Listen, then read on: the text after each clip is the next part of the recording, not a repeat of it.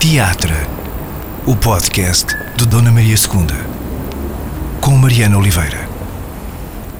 Nesta edição do Teatro, sentamos-nos para conversar com a Gisela Casemiro, eh, é escritora e poeta. Já foi, aliás, uma das poetas vivas a passar uh, no Clube dos Poetas Vivos deste teatro, em parceria com a Casa Fernando Pessoa. Uh, atriz também, Gisela? Ou resistes à, à categoria? Eu resisto a, a isso. Recusas? Porque, não, não recuso, mas não sei se, se me posso considerar como tal, não é? Ou seja, ter feito teatro não, significa, não é suficiente para se dizer que Exatamente, é atriz. Ok. exatamente. Como escrever não é suficiente para ser escritora. ou, ou produzir arte talvez também não seja suficiente para ser artista. E depois vem essa pergunta, o que é que nós fizemos? O que é que...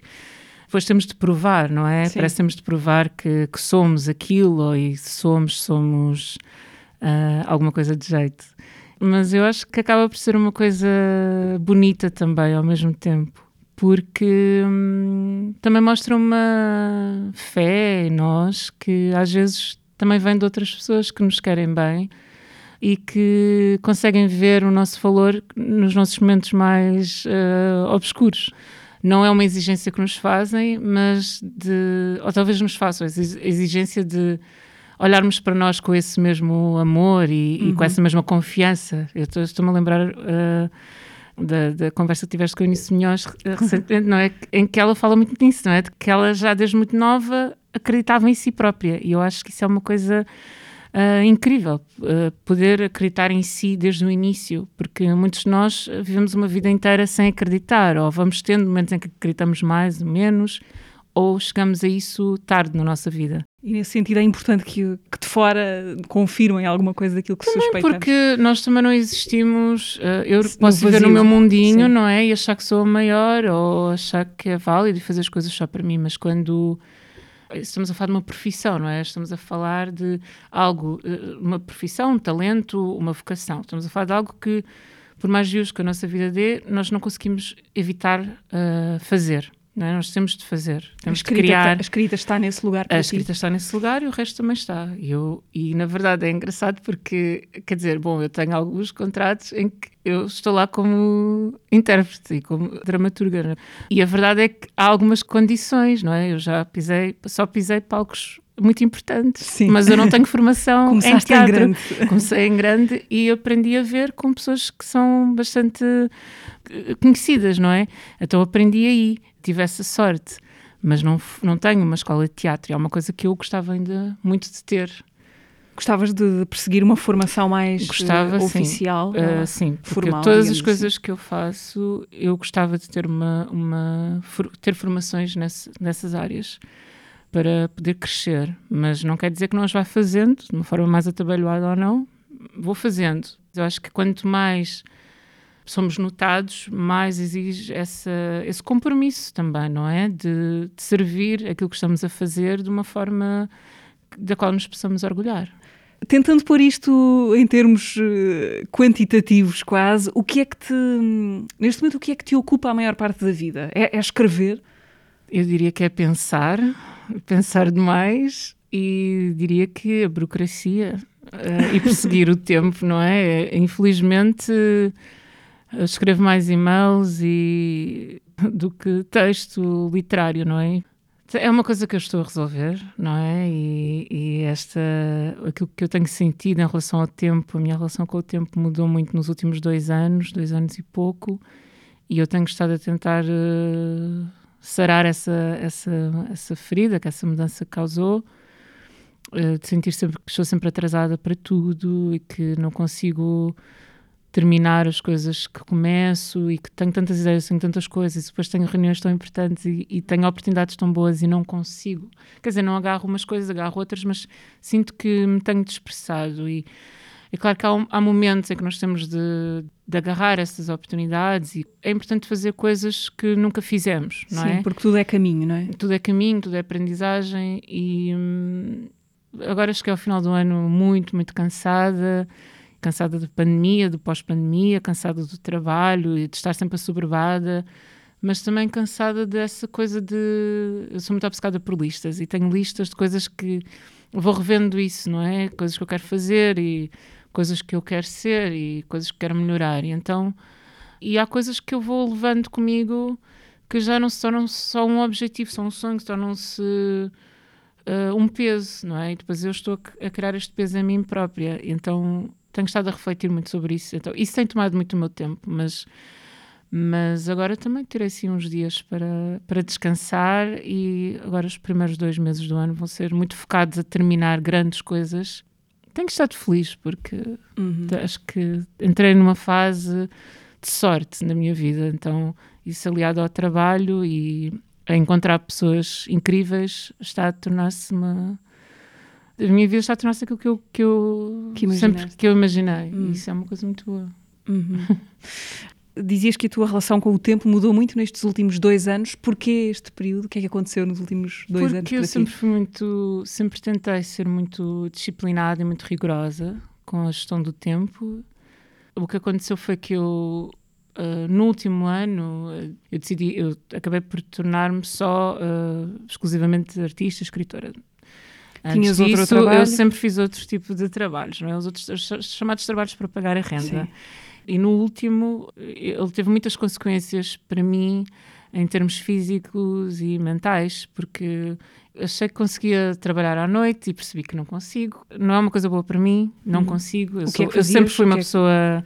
Eu não trabalho de escritório, mas a questão é que tinha de trabalhar à noite e trabalhei só à noite durante vários meses, depois turnos e depois não, eu tinha insónias e não consegui, eu não consigo dormir de dia assim dessa forma, então, sei lá, desregulou a maneira como eu como, desregulou o meu peso, desregulou uma série de, de coisas e tentava fazer isso num trabalho de 40 horas por semana, que eu já não estava a conseguir fazer em 40 horas, eu de repente dava por mim a, sempre a, a ficar a, para trás, a, ficar mais horas. Então, aquilo que era suposto serem 40 horas, eu já não fazia a pausa do almoço, eu já não fazia pausas, eu eu ficava a trabalhar depois da hora, eu começava a trabalhar antes da hora, e isto é um descontrole. E depois, claro que isso me tira a energia para tudo o resto, para as coisas que eu gosto de fazer. E, no entanto, eu acho que também aprendi bastante com isso. Aprendi definitivamente, não é? Porque são conclusões a que eu já tinha chegado há muito tempo. Obviamente que eu estava que era a altura já há bastante tempo de eu tentar só uh, enveredar para uma, para uma vida artística, não fazer este outro tipo de coisas, porque a vida artística exige também muito, muito do nosso tempo, não é? E, e é um tempo muito mais mais aberto, mais. Que não tem de ser exigente. sempre produtivo, não é? Não tem de ser sempre tem, produtivo. Tem que ter ócio. Precisamos ter muito tempo a olhar para paredes e, e, e ver pessoas a passar numa praça e coisas assim do género e estar uh, em silêncio. Com a pandemia também há um ano atrás, bem, não, há dois anos atrás. Já são dois. Estás a ver? há dois. dois. anos atrás. Eu já sentia muito um, um, cansaço, eu sentia uma vontade muito, muito grande de não ter solicitações e de recolhimento, sentia muito essa necessidade. Depois também houve uma situação de luto e depois eu pensei, bom, eu vou fazer uma pequena viagem coincidiu tudo com o início da, da, da, do lockdown, do primeiro grande lockdown. Então já não fui lá de nenhum, então fiquei as minhas férias tentar processar o mundo, mas depois voltei ao trabalho, a trabalhar em casas, passei muito tempo sozinha, sem ver ninguém, e tudo era muito difícil. Então, na verdade, poderia ter sido uma pausa, mas não foi porque o outro trabalho era ficou uma coisa muito mais intensa. Tomou conta da, tua vida mais do que a empresa querias. não é uma empresa portuguesa e, e, teve muito, muito sucesso e muita houve uma grande procura um, Podes dizer que, é que é uma empresa de quê? Era uma empresa. Não, não, não é, uma, é, uma, empresa. Era uma startup alemã com, com negócios nos Estados Unidos e na Austrália e vários países da Europa uh, de serviços de entrega de, comida, mas não é como, como a Uber ou como. Ou seja, não é de coisas de restaurantes. Era, são entregas em que há uma distribuidora que te entrega uma caixa com comida para tu fazeres comidas que tu escolheste que ias fazer. Pronto, e então é uma coisa para pessoas que não têm tempo para ir ao supermercado. Neste caso, pessoas que não, não podem sair de casa, então a empresa teve assim um boom, um boom uh, que só era esperado daqui a um, uh, poucos anos, mas com a pandemia tornou-se uma coisa surreal, então sobrecarregou muitas pessoas. E eu depois tive uma, uma promoção, mudei de funções, mudei de horário, Mas é aquela coisa de continuares a fazer coisas que qualquer pessoa pode fazer e, e estás a descurar aquelas que só tu podes fazer. Não é? Eu acho que essa é a grande questão, porque eu sabia que não tinha a ver com a empresa, tinha a ver comigo, uh, fundamentalmente. E essa questão do tempo tem a ver com isso, porque eu já tive várias vezes uh, dois e três trabalhos e depois ainda tentava fazer as minhas coisinhas uh, de escrita à parte. E então tinha que, aqueles horários muito rigorosos. Então tinha de haver mesmo grande disciplina, porque a arte não era o principal do meu, da minha vida, era o resto. E isso é também a questão de estar em modo de sobrevivência. Então tu ficas muito tempo a fazer aquilo e as pessoas perguntam-te, mas como é que tu és capaz de fazer? Mas a verdade é que muitos de nós vivem, vivemos assim, em modo de sobrevivência, e demasiado tempo, é sempre mais tempo do que deveríamos. Mas eu conseguia fazer isso e aí era muito regrada com o meu tempo. Só que depois acho que é uma altura que o corpo também se recusa. E como é que têm sido estes meses de nova vida, não é? De certa maneira? Um, têm sido muito, muito bons eu demorei um tempinho a, a, recuperar. Eu acho que às vezes ainda estou a recuperar, porque foi muito tempo de esforço e de aguentar. E isso também foi uma resolução que eu, que eu tomei de parar com isso, não é? De estar em esforço, de fazer coisas em esforço, porque me comprometi. Ou, ou idealmente faríamos, não nos comprometeríamos, não é? Teríamos essa compreensão, mas queremos fazer as coisas e acreditamos que vamos fazer. Então também nestes últimos tempos aprendi essa coisa do não. E não ter problemas com isso. com isso. e sem ser uh, sem culpa, largar Sim. essa culpa de dizer não e de estar sempre a justificar tudo. Uh, Gisela, a tua escrita, não sei se concordarás, mas pelo menos certa parte dela é uma escrita do, do, do cotidiano, de atenção às coisas do dia e do dia a dia a escrita para ti é um modo permanente, até, ou seja, antes do ato físico de te sentares a escrever. A recolha sensorial, vá lá, para, para a escrita, é alguma coisa que está permanentemente ativada em ti? Eu acho que sim. Uh, Mesmo quando estás logo... no escritório, uh, estavas? Uh, eu acho que sim, porque, porque desde há muitos anos que qualquer trabalho que eu tenha tido me deu sempre material para a escrita, não é? eu estou sempre a registar uh, coisas de várias formas. Tomas notas? Tomo notas, gravo, fotografo. Okay. A minha irmã dizia sempre: tu devias ter uh, lentes nos olhos, assim automaticamente, porque estás sempre a fotografar tudo. E às vezes é isso. Eu estava a pensar no Twitter, estava a falar com alguém e dizer: Ah, tu estás sempre no telemóvel. E eu assim, mas eu estou no telemóvel, mas é porque eu uso muito para tirar fotografias e e para registar coisas. Deixa-me perceber essa tua obsessão, não sei se é uma obsessão do registro, é no sentido de, de, preservar o que passou ou no sentido mais de, de, recolher aquilo que te pode servir para alimentar a tua, a tua não, eu, eu, acho que, se, bem, eu preocupo-me com a questão da memória, não é? Mas eu acho que eu acho que é importante valorizar o tempo em que nós vivemos. Muitas das coisas que eu registro são conversas que eu tive com pessoas que eu conheço, pessoas estranhas, e sempre que eu volto a isso, umas comovem, outras fazem-me rir, e, e aquilo para mim parece que não passa. Eu acho muito divertido isso, vou, uh, lembrar. Eu não sei o que é que vai acontecer daqui para a frente, eu não sei se eu vou ter sempre a memória que eu tenho. Eu tenho boa memória, mas também é importante nesse processo esquecer coisas, voltar a lembrar.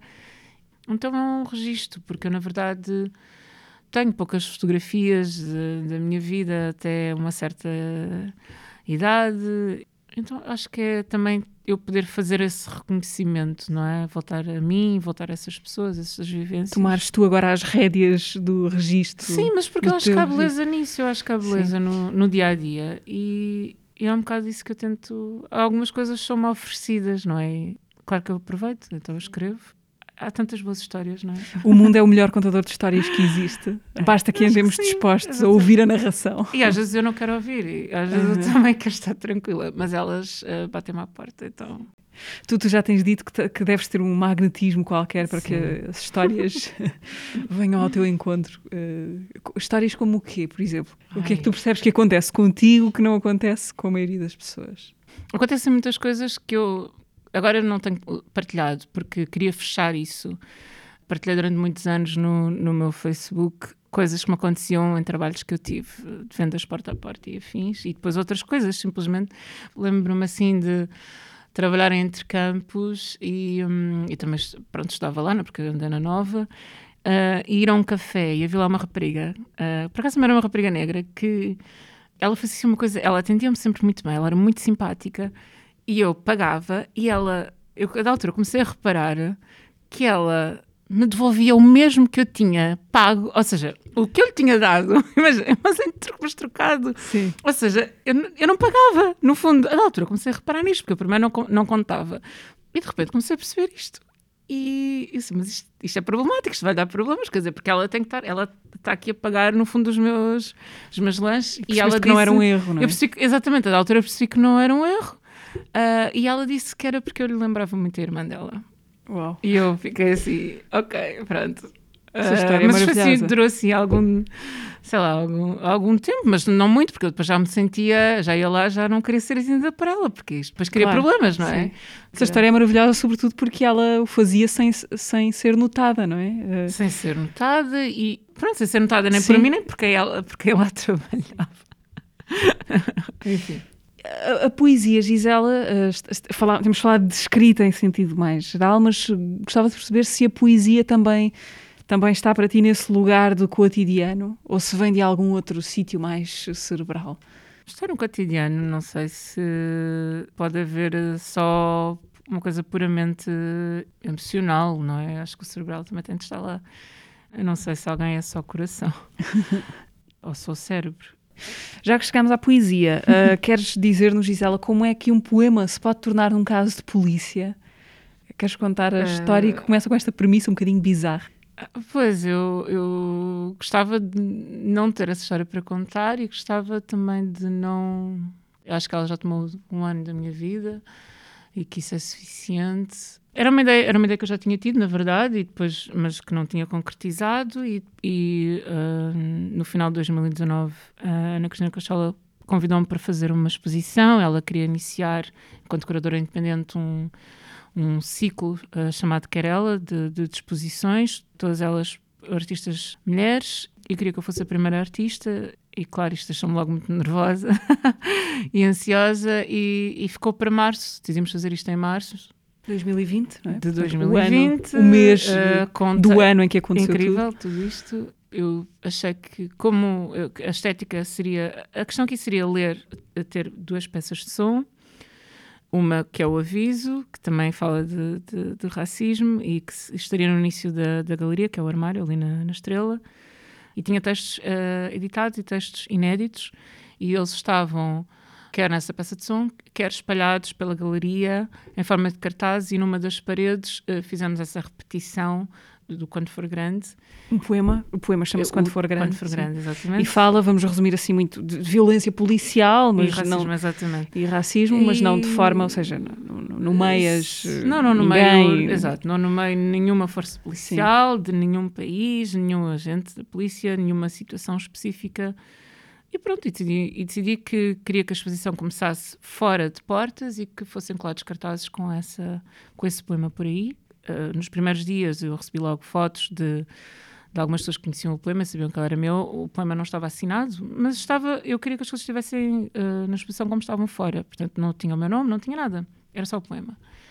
Porque era só sobre o poema, não é?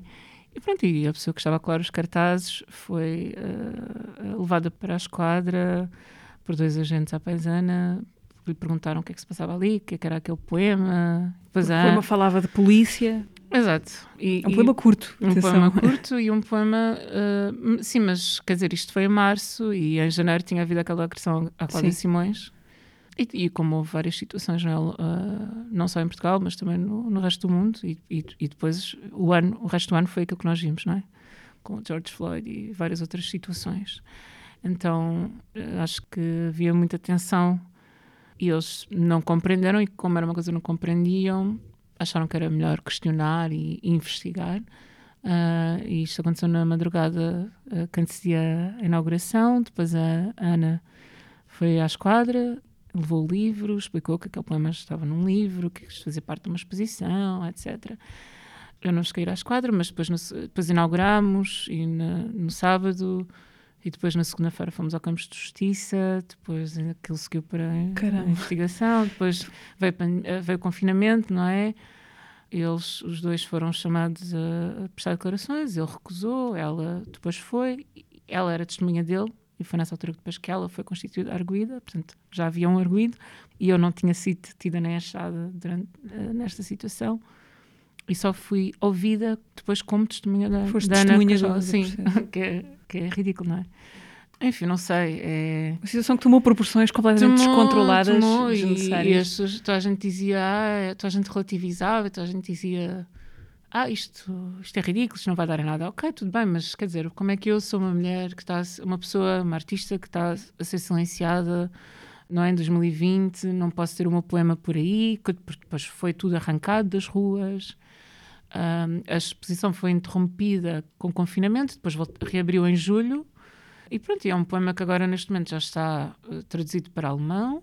E ele já tem sido lido e discutido noutros países, também agora na, na tradução do meu livro para mandarim, que também saiu, e também vai ser uma outra antologia em, em língua espanhola. E também eu faço questão que ele seja traduzido porque acho que temos de, de refletir sobre isso, mas lá está, é o poema por si, esta situação é uma coisa extra que demorou um ano até ser resolvida e para mim foi, foi infernal porque, hum, porque estamos em democracia. Sim. E porque Não te é? sentias de certa maneira porque, responsável sim, por, por, eu sentia por aquelas pessoas, sim, que, tinham, estavam que tiveram de informar, não é? Porque é que ficam com termo de identidade e residen- e residência e porque depois, na verdade, nós só depois de, de, de Ana ser eh, constituída arguída que demos uma entrevista sobre o assunto, porque ao início algumas pessoas com quem eu me consultei eh, sugeriam que nós falássemos logo disso na imprensa, mas também eh, íamos para um lockdown, quer dizer, Uhum. era tudo muito, muito caótico, muito incerto, então depois de ver algumas outras situações, como a do Nuno Sarava, que também foi acusado do mesmo artigo, 187, ofensa à autoridade, aí nós então falámos com o, O observador, o- sim, o cartunista Nuno Sarava, uh, falámos com o observador e depois houve alguns uh, programas de televisão que foi falado o, e lido o poema e foi falada a situação e depois o Daniel Oliveira também escreveu sobre isso. Uh, José Diogo Quintal. Outras pessoas escreveram sobre isso, mas a verdade é que. E até houve quem me dissesse assim: Ah, mas então tens aqui pessoas de, de direita a escrever sobre isso. E eu disse: Pois, mas elas pelo menos estão a escrever. Se até elas entendem que isto é uma coisa que não deveria ter acontecido, se calhar quem está mal é que não, não vê isso, porque não é aqui a questão de ser só eu, é, não é só o meu direito à liberdade de expressão, à liberdade artística, é o direito de todos nós, não é? E o que é que ia acontecer a seguir? Eu- a gráfica ia ser constituída arguída, quer dizer, íamos, onde é que íamos parar com isto?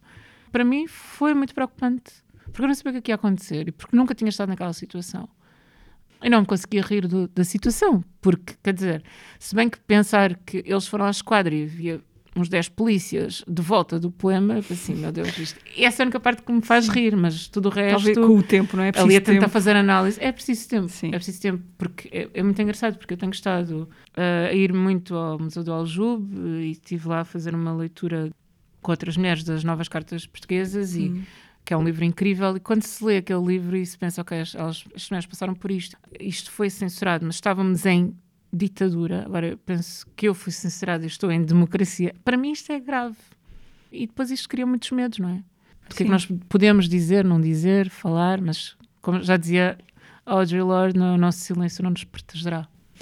se, se pusermos de parte esse pesadelo burocrático em que tu e as, e as pessoas à tua volta se viram envolvidas, mas faz-nos pensar que um poema dentro de uma galeria, o mesmo poema eh, dentro da galeria, eh, ou nas ruas, ou num livro, é, é diferente. não é? São habitats diferentes que o tornam uma matéria diferente, quase. Onde é que precisamos mais dos, dos poemas? Na galeria, Bom, nos nós- livros? bom, nas o ruas. poema na galeria não vai fazer nada por ninguém, não vai Hum. mudar. eh, Claro que pode estar lá e pode tocar alguém, mas por si só ele não muda nada, não é? A questão é que eu acho que, na verdade, sem saber, eu acabei por fazer uma coisa que depois tornou fundamental, que é quando ponho um poema na rua e depois há uma pandemia e tudo está fechado, as galerias estão fechadas, os museus estão fechados, as bibliotecas estão, tudo estava fechado, então mas eu acho que esta coisa de as ruas estarem sempre abertas, nós podemos recorrer às ruas e, e era uma exposição para ler, não era tanto eh, não era como um Leminski ou uma Ana Atterley, eu não estava a fazer formas com Poesia o visual, texto. sim, sim. Era só o texto em si. Portanto, neste momento em que não podemos tocar em nada, em que ou temos de tocar com muitos cuidados e, e, na verdade ali na exposição que nós fizemos sem saber foi isso. Foi, foi uma exposição que, que é perfeitamente contemporânea porque estava ali tudo e para, não, para os tempos não, Covid, sim. Exatamente. Mas a questão da rua, voltar sempre à rua, acho isso importante.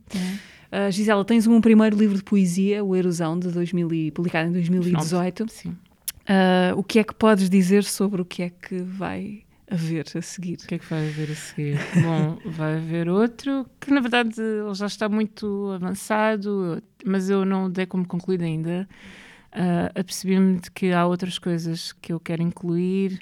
Tenho gostado de tentar também entender com algumas autoras que eu tenho vindo a conhecer agora, a Lynn Beck, a brasileira, a Kate Baer, uh, outras formas também, de coisas que eu acho, na verdade, que são, que eu sempre achei que eram poesia, mas, mas que eu acho que tradicionalmente uh, se torce o nariz um bocadinho. Não é porque é uma coisa muito, não é, não sou aqui não, não estou a inventar nada, mas é coisas que são válidas, formas de escrita que eu acho que podem estar num, num livro de poesia sem ser uma coisa tão uh, rígida uh, saber incluir uh, as nossas formas de comunicação atuais. Uh, às vezes dizem-se coisas muito bonitas nas redes sociais, não é só comentários horríveis sim, sim. uh, a destilar isso, isso, é curioso, e, portanto, são formas efêmeras que, onde, é, onde é que isso vai ficar guardado? É? Exatamente, sim, sim, sim. Porque, quer dizer, nós achamos que tudo está guardado na internet, mas depois há. Mas eu acho que é preciso ainda preservar estas outras formas de preservação. então, então, sim, virá, virá esse livro e virão outros de crónicas e que já estão também para sair há muito tempo e, e virão mais exposições. Não é? Agora também tenho estado a escrever textos para, para exposições e para museus. E o contrato que assinaste como dramaturga? Podes ah, dizer uh, bom, para que foi? Uh, sim, é para um espetáculo. Uh, fui convidada pela Cristina Carvalhal e pela Raquel André, um projeto chamado Set the Table, que é feito por mulheres sobre mulheres, uh, com mulheres. é um processo longo, é, um, é, uma coisa que eu também nunca tinha feito, nunca tinha estado neste lado, desde raiz da criação. É, ok, é giro. 2022 vai ser o ano para ti, à partida, com tanta é coisa. É engraçado porque ultimamente todos os anos tem sido o ano. Eu sinto-me mesmo feliz. Uh, hoje lembrei-me, estava a tentar mais ou menos preparar-me para vir aqui. Eu, eu, no fim do ano, eu, eu gosto sempre de ler o Bachot, porque ele tem muitos poemas sobre o fim do ano. E há um que diz: uh, Talvez eu seja uma dessas pessoas felizes que vão chegar ao fim do ano. E pronto, eu acho que é isso. Acho que sou uma pessoa que chega feliz ao fim do ano, de mais um ano. Estou numa, num momento bom e acho que encontrei as, uh, também as pessoas certas, uh, porque acho que isso é muito importante. Eu queria falar-te de outra coisa que resultou deste, deste ano de 2021. Em abril de 2021 uh, nasceu a UNA, a União Negra das Artes, um coletivo onde se, uh, que reúne artistas uh, negros a trabalhar em Portugal. Uh, com o propósito, entre outros, de, de, de, trabalhar para a representatividade negra no setor artístico português. Tu fazes parte da UNA. Como nasce a associação? Como é que se começa a juntar este grupo de artistas com percursos muito diversos? Mas que se encontram neste lugar comum, não é? O de serem homens e mulheres negras a trabalhar eh, no setor artístico em Portugal. A UNA nasce de uma lacuna, não é? Também. Nós queríamos, eh, queríamos representatividade, então para isso temos nós também de nos representar, que é melhor do que nós para nos representarmos, para nos conhecermos, para nos uh, mapearmos enquanto artistas, para podermos colaborar, para podermos também criar pressões necessárias, não é? Pressões que levam mudanças concretas na, no panorama artístico uh, em Portugal e tentar acompanhar o que se, o que se passa também noutro, noutros ambientes artísticos. E a UNA tem desde atores a modelos, uh, cantores, uh, produtores, curadores, etc., uh, escritores, bailarinos, intérpretes. Uh, bom, já tem acontecido alguma, algumas mudanças não é, importantes, como aquele critério de 10% na, na DG Artes, no, no, uh, nas candidaturas, portanto, garantir que existe representatividade e que ela existe desde o primeiro momento, mas também, no fundo, a UNA também serve para si, também não, não é só para fora, é para dentro, tem a ver com, essa, com processos de de fortalecimento e de comunidade e de comunhão e de uh, beneficiarmos nós das nossas experiências, das nossas ligações, colaborarmos entre nós, formarmos entre nós, usar as nossas mais-valências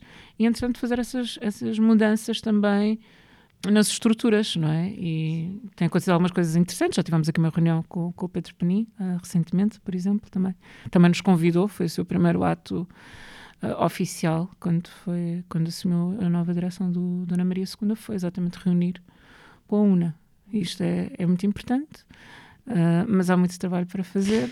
Sim, a ti parece que a luta antirracista nas instituições é, é uma questão, sobretudo, de forçar a mudança de leis também, ou o problema não, não está nas leis propriamente, mas no, nos hábitos, enfim, nas escolhas e nas invisibilizações que, que acontecem dentro dos limites da, da, da lei ou das regras? As leis não aparecem sozinhas, não é? E, e elas, da maneira como estão, servem a muita gente. Servem a branquitude universal, neutra, é? e depois há outras realidades.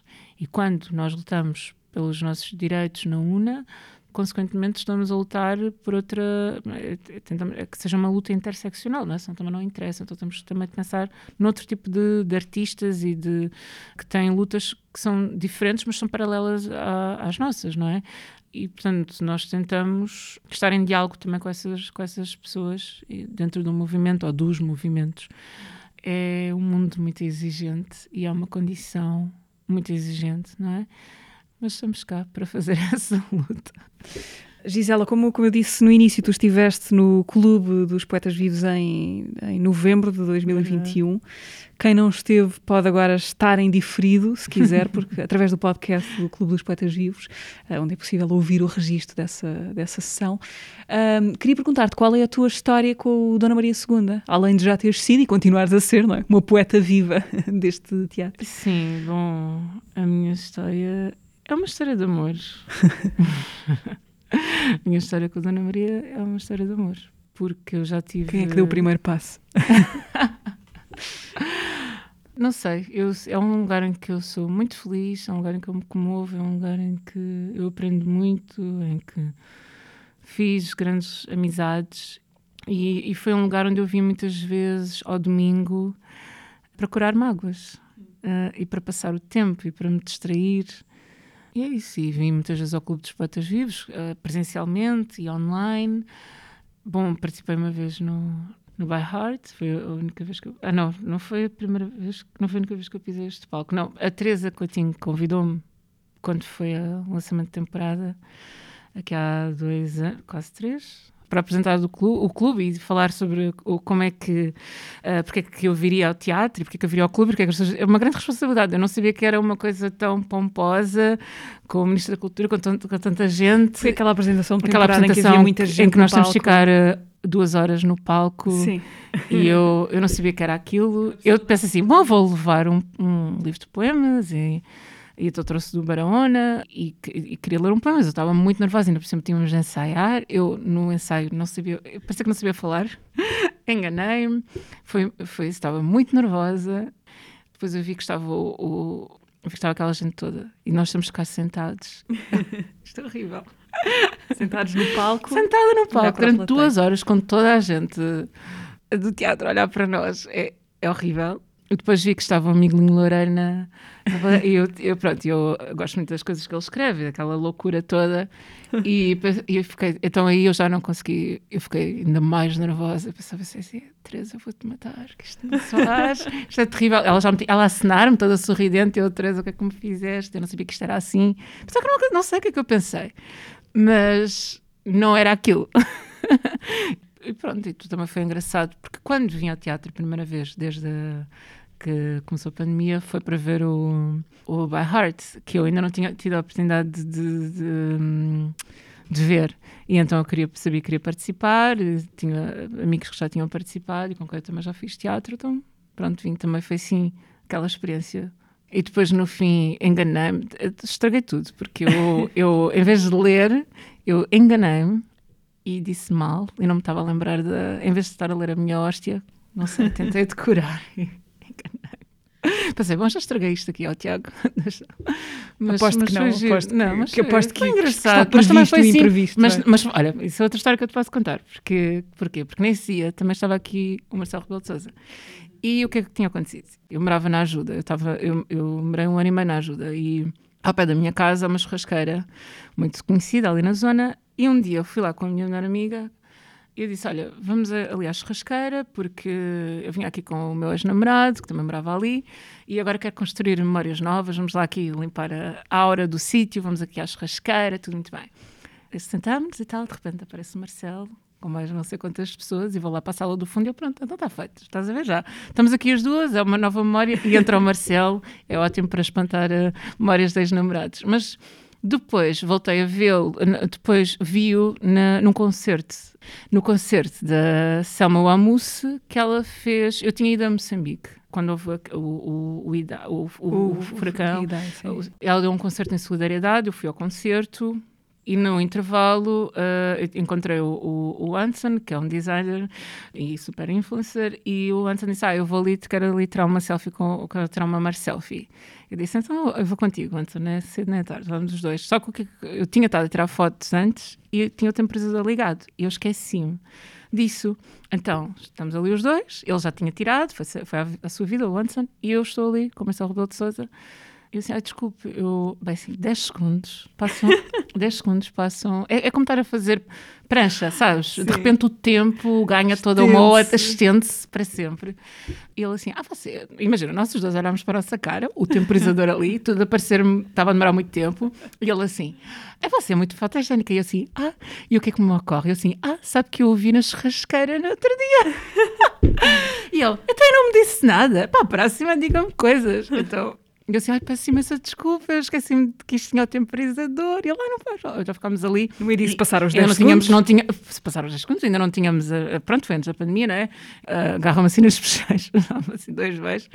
E depois, então, entretanto, vim aqui ao By Heart e eu, então, eu já de máscara. E ele lembrava-se de mim, pronto, foi assim uma coisa muito engraçada. Ah, e depois assim, nessa selfie, atrás, nessa selfie aparece, está um segurança com uma expressão. Assim, eu, eu tenho que te mandar esta foto, porque é uma expressão. está no meu Facebook. É incrível. Quando eu postei aquilo, eu tinha amigas que faziam zoom e metiam assim crops só da cara do segurança porque ele está com uma cara tão incrível que eu não te consigo explicar. Tens de ver a foto, mas é, pá, é uma assim, cara muito hilariante. Não sei, ele está assim, assim okay. com um ar assim meio desconfiado, está lá ao fundo e, e, nós os dois na selfie, mas está muito engraçado aquilo, não, não sei explicar.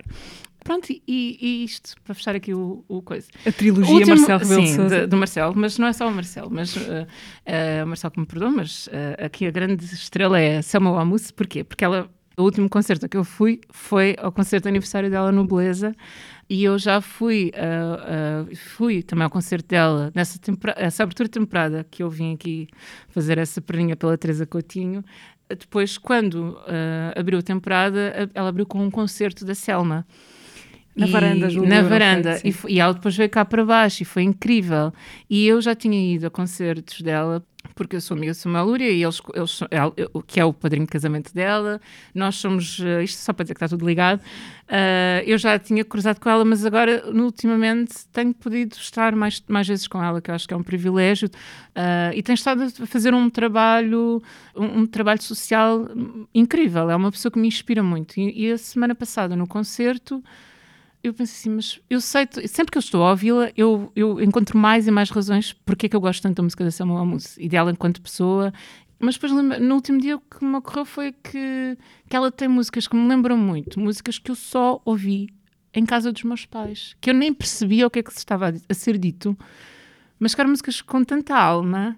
Então tive assim um flashback total no último, no, nesse concerto da semana passada. Ela estava muito contente porque era 40 anos e tudo mais. Mas se eu disser, não sei, tenho tido grandes momentos uh, da minha vida associados a, a, ver a Selma ao vivo. E pronto, eu, eu fui vê-la, o concerto dela era na véspera de eu, de eu, fazer essa viagem, que então ficou adiada a Paris, onde eu voltei ontem. É impossível estar com a Selma, ouvir a Selma e não se sentir assim. Ah, que maravilha, o mundo. Que força que está que aqui. força, em assim, potência. E o trabalho que ela faz por Moçambique e, e pela educação. E, mas aquele concerto que eu vi dela aqui no, na varanda foi muito mágico, porque nesse dia eu percebi que havia ali qualquer coisa entre mim e uma pessoa e a pessoa achou o mesmo, e então foi assim uma coisa, pá, foi ali um princípio de alguma coisa Sim. que depois seria cimentar. Há muitos momentos aqui de, de, de amor e de alegria e de inspiração. E há uma coisa muito importante que é não é só questão de, por exemplo, da Aurora Negra, que é inevitável falar, obviamente, mas todas as nossas manifestações acontece aqui no Largo de São Domingos, não é? vai tudo dar aqui. Eu tenho estado muito cá dentro e adorava que estivessem mais pessoas racializadas aqui dentro e mais vezes e na, e na sala Garrett. Eu emocionei muito. Este ano, uma nova amizade que eu fiz foi a Homicida, uh, o rapper brasileiro que ele teve cá. E, um, e, ele tem um documentário na Netflix em que, que é um concerto dele filmado no Teatro Nacional. E o, em São Paulo. O, sim, e, estava, estava lá dentro, e, e casa cheia lá dentro, mas a ser transmitido de fora, para de facto ninguém ficar excluído. E pronto, e nós temos falado muito, eu e ele, e penso, pá, é, é isto. Quanto mais eu venho aqui, mais me ocorre que, que é isto anda a acontecer. Houve agora no São Luís uma, uma gala da Bantuman, que é uma plataforma de mídia uh, uh, negra, e, e eles fizeram lá uma gala e eu pensei, que bom, há um momento de celebração, em parceria com a EGA, com um momento de celebração da negritude neste lugar, que é um lugar tão importante. Eu não pude ir à gala, mas, mas que é tão feliz por isso. Mas eu gostava que isto não fosse um, não fossem apontamentos. Sim, eu gostava que, que fosse, deixasse de ser assunto. Exatamente, ser... eu gostava que, fosse, que deixasse de ser assunto. Eu gostava que fosse uma coisa que, que as pessoas se sentissem bem nesses lugares, se sentissem convidadas, se sentissem em casa, literalmente. É necessário mudar as estruturas, mas mudar em todos os lugares. Eh, nós não nos contentamos só com quem está em palco. Há muitas outras funções, há, muitas, há muitos outros lugares em que é preciso acessibilidade, representatividade e justiça, não é? No fundo. Uh, Gisela, eu gostava de te pedir que nos levasses a conhecer uh, a viagem da tua vida, uma parte dela, pelo menos. Uh, tu nasceste na, na Guiné-Bissau, mas vens muito cedo, não é? Muito pequenina para Portugal. Tinhas quantos anos quando, quando vieste? Tinha três, quase quatro e nunca mais lá voltei. E por acaso é engraçado que hoje uh, tomei essa decisão de que, de que iria lá. É assim, a decisão está tomada, mas agora percebi o timing de quando é que eu vou. Quero lá voltar, sempre quis. Estou muito, muito, muito ansiosa porque os meus pais voltaram já várias vezes, uh, os dois. Uh, a minha irmã nunca lá foi, minha irmã nasceu aqui e eu quero muito ir. Uh, acho que há coisas que estão lá à minha espera e que eu só vou saber uh, sobre mim uh, quando lá estiver. E para além disso, acho que há, eu sei que há um país que está cheio de histórias que eu quero ouvir e ver. Portanto, quando voltaste, vieste com os, com os teus pais, sim. a tua irmã ainda não, não existia, vieram, não. vieram os três? Viemos, sim. Lembras-te disso ou eras, ou eras muito pequena? Eu lembro-me muito pouco. Eu, como te dizia há bocado, nós temos também muito, muito poucas fotos né, enquanto família. Sim, nós viemos para cá e, na verdade, esse ano foi 88. Os meus pais uh, ficaram aqui. Na... A minha mãe tinha vivido sempre na Guiné, meu pai uh, tinha vivido em Angola e depois foi para a Marinha Mercante Grega uh, trabalhar. Então, a formação dele é toda, embora não se tenha formado em termos de ensino nessa área, mas ele trabalhou sempre com grande maquinaria industrial. Portanto, é assim, um trabalho muito de engenharia. E ele fez esse tipo de trabalho um pouco por todo o mundo, viajou muito. E depois, eh, eles eram muito novos, não é? Nessa altura, os meus pais são muito jovens. a minha mãe, é de, eu sou de 84, a minha mãe é de 64 e o meu pai é de 61. Os meus pais são muito jovens. E ainda muito jovens, uh, infelizmente aconteceu-lhes. Uh, eles mudaram para aqui, não é? Prontos para começar uma nova vida e, e, tinham todas as condições para tal e para que isso acontecesse da forma mais feliz possível. Mas uh, às vezes temos destinos muito cruéis também, e, e, na verdade isso coincidiu com nós termos acabado de chegar e estarmos no Chiado quando houve essa, aquele incêndio e, e estarmos alojados num sítio que ardeu e com ele arderam as nossas coisas todas e então eles tiveram um começo aquilo que ia ser um recomeço tornou-se um recomeço uns níveis mais abaixo, que depois afetou muito a relação deles uh, e a relação com a vida, e, não é? Eram pessoas muito jovens que depois acabaram por ter de passar por muitas provações e muitos sacrifícios, e são pessoas são as pessoas que eu conheço que mais trabalham e que mais honram o trabalho e, e também muito generosas dentro disso e, portanto, aprendi coisas muito, muito, muito boas com os meus pais. E, e pronto, e depois, claro, que a vida, entretanto, foi, foi mudando. O meu pai é um, é um grande ativista uh, e é uma pessoa muito, muito interessada, que depois também acabou por estudar uh, Ciência Política e Relações Internacionais, mas que Uh, ele escreve, ele criou um site que é o Contributo, que existe desde 2002, creio eu, uh, em que ele escreve e reflete só sobre uh, Guiné-Bissau e que também tem muitos colaboradores e teve muitos colaboradores ao longo do, do, dos anos e escreveu para vários outros meios de, de comunicação e vem muito citado em, em, em tese e, e tudo mais. E, e, escreve poesia, escreve em português, escreve em crioulo e, e sim, é uma pessoa muito ligada à vida política e, e ao ativismo. Deixaste agora algumas pistas sobre isso, não é? Mas quem, quem, é que foram sendo as tuas referências na, na, escrita? Tens, tiveste faróis, livros e faróis, pessoas que te foram alimentando esse interesse? Como é, como é que foi esse teu crescimento? Uh, bem, assim, eu acho que eu era muito curiosa, não é? Então fui lendo um dos livros, a Alice Walker, eu diria que me marcou desde muito cedo. Eu li muitas vezes A Cor Púrpura e, e, e a poesia dela. Também fui marcada pelo Sr. Melbrenner, por vários, vários autores, mas eu, eu não nego essas referências iniciais, eu acho que elas são muito importantes, mas eu acho agora nós tomamos uma consciência, fui tomando uma consciência muito, muito maior, não é? Uma das grandes decisões que eu tomei o ano passado foi que eu iria escurecer a minha biblioteca. Então eu li, eu comprei e continuo a comprar mais e mais e mais e mais autores negros e autoras negras e mais mulheres.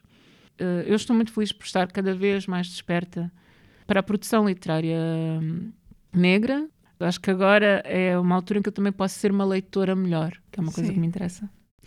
Gisela, vamos parar aqui um minuto para escutar um resumo do que foi a última conversa do teatro. Estivemos com o Miguel Seabra, eh, que aliás nestes dias eh, traz eh, o Ilhas aqui à Sala Garrete do Teatro Nacional.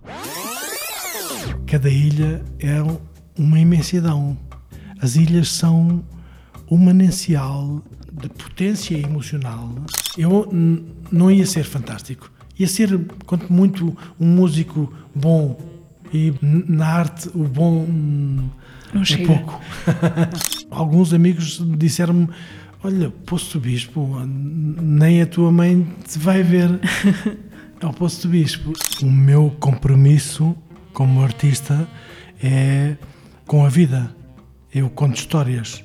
É a razão porque o público vai ao teatro é para ouvir histórias. Eu tive o AVC uma hora antes de entrar para palco, portanto esse espetáculo já não fiz. Primeiro, não tenho medo da morte. Eu acredito na reencarnação, que nós vimos cá e cá voltaremos. Parte do meu dia dedico, consciente e inconscientemente, a preparar-me para morrer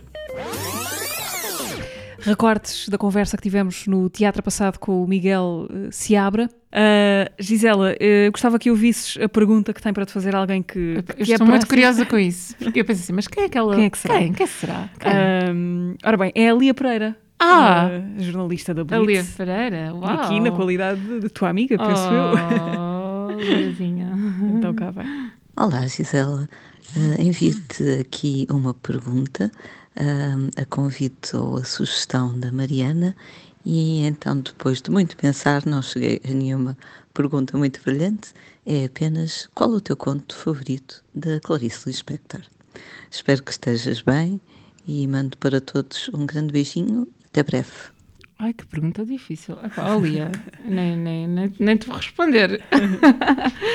que engraçado. Não, não, olha, nem, nem te sei dizer agora, porque por acaso eu não volto à Clarice há muito tempo. O ano passado foi o centenário, 10 de dezembro, não é? Mas tiveste a tua fase Clarice? Uh, tive, mas sabes que é engraçado porque uma vez eu escrevi um texto e ela disse: Ah, pá, isto lembra-me um texto da Clarice Lispector, depois mandou-me. E eu, por acaso, estive agora numa exposição que me lembrou um bocadinho isso mas olha, eh, eu por acaso também pensei muito na Lia hoje.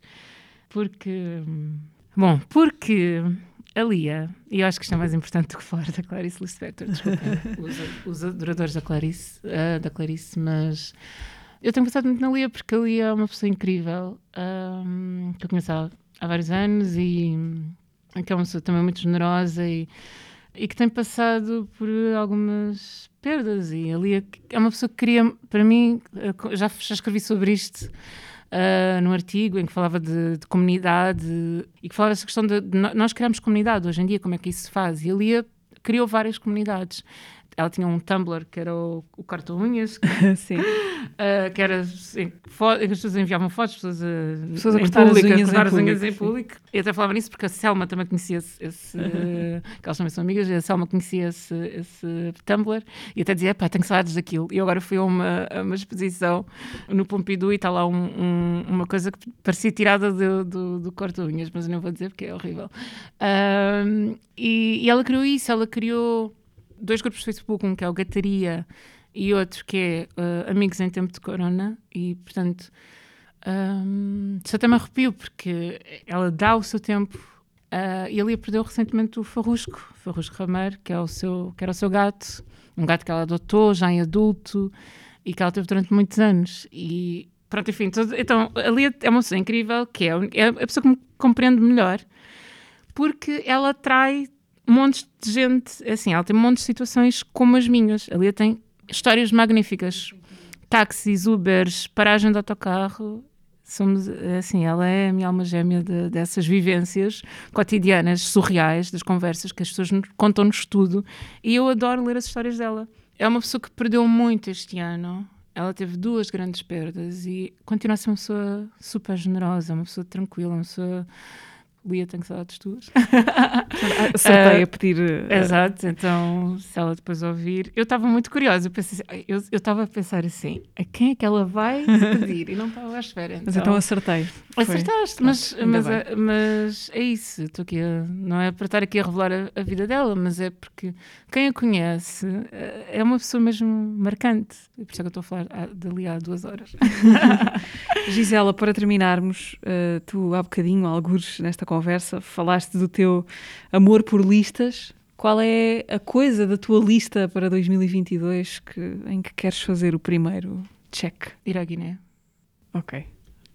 acho, que é, acho que é a coisa que está na minha lista há mais tempo e acho que é aquela que me vai dar maior felicidade uh, com todas as coisas boas que eu sei que ainda virão em 2022. Mas essa eu sinto que é de facto honrar a vida que, que eu tenho e que os meus pais me deram e a nossa, a nossa cultura. E eu acho, acho que agora eu estou pronta para viver isso da melhor maneira. E isso vai ser, mais, vai ser tão importante ou mais do que todo, qualquer livro, qualquer palestra, qualquer coisa que eu tenha de fazer antirracista, também de me educar e estar nesse processo de encontro, é voltar ao lugar de onde eu vim, a minha origem, a minha ancestralidade estar lá, simplesmente estar. É isso. Gisela, muito obrigada. obrigada. Falaste várias vezes disso, mas eu agradeço também a tua generosidade por teres vindo aqui partilhar uh, as tuas uh, histórias. muito obrigada por teres vindo ao teatro. O podcast do Teatro Nacional Dona Maria II regressa daqui a 15 dias. Nova conversa com a gente que vai fazendo nas suas várias frentes e fachadas também o presente e o passado deste teatro. Encontram-nos no Spotify, YouTube, SoundCloud, Apple e Google Podcasts. Até lá.